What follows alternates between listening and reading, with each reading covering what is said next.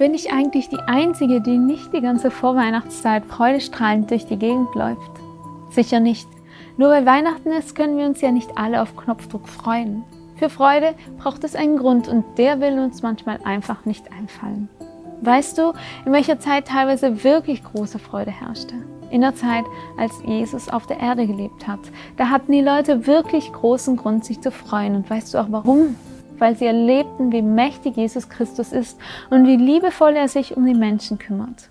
In den Evangelien in der Bibel kannst du nachlesen, wie Jesus Kranke heilte, Blinde sehend machte, dafür sorgte, dass Lahme sogar gehen konnten und auch Tote wieder auferweckte. Da war die Freude sicher riesengroß. Zum Beispiel bei dem blinden Mann, der als Bettler lebte und sicherlich ein sehr trostloses Leben führte. Als er eines Tages hörte, dass Jesus in der Nähe war, nutzte er seine Chance und schrie so laut wie möglich, um Jesus auf ihn aufmerksam zu machen.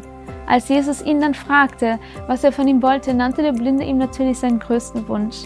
Ich möchte wieder sehen können. Und Jesus heilte ihn tatsächlich. Und dann kannst du in der Bibel nachlesen. Im gleichen Augenblick konnte der Mann sehen. Er folgte Jesus und pries Gott. Und auch die ganze Menge, die dabei war, pries Gott. Da war die Freude wirklich riesengroß. Aber was denkst du, worüber freuten sich die Leute eigentlich?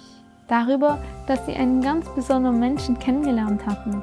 Darüber, dass sich das Leid auf der Erde wenigstens ein bisschen verbessert hatte. Jesus war nicht gekommen, um als der Wunderheiler in die Geschichtsbücher einzugehen. Er wollte den Menschen viel mehr geben einen Sinn für ihr Leben, eine Möglichkeit, ihre Schuld loszuwerden und die Freude, eine Beziehung zu Gott zu haben. Im Neuen Testament hat der Evangelist Johannes aufgeschrieben, warum er über die Wunder Jesu berichtet hat. Was hier berichtet ist, wurde aufgeschrieben, damit ihr glaubt, dass Jesus der Messias ist, der Sohn Gottes, und damit ihr als Glaubende Leben habt in seinem Namen.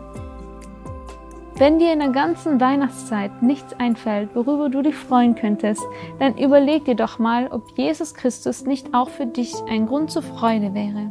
Du kannst ihn wirklich kennenlernen und dann verspreche ich dir, wird deine Freude grenzenlos sein.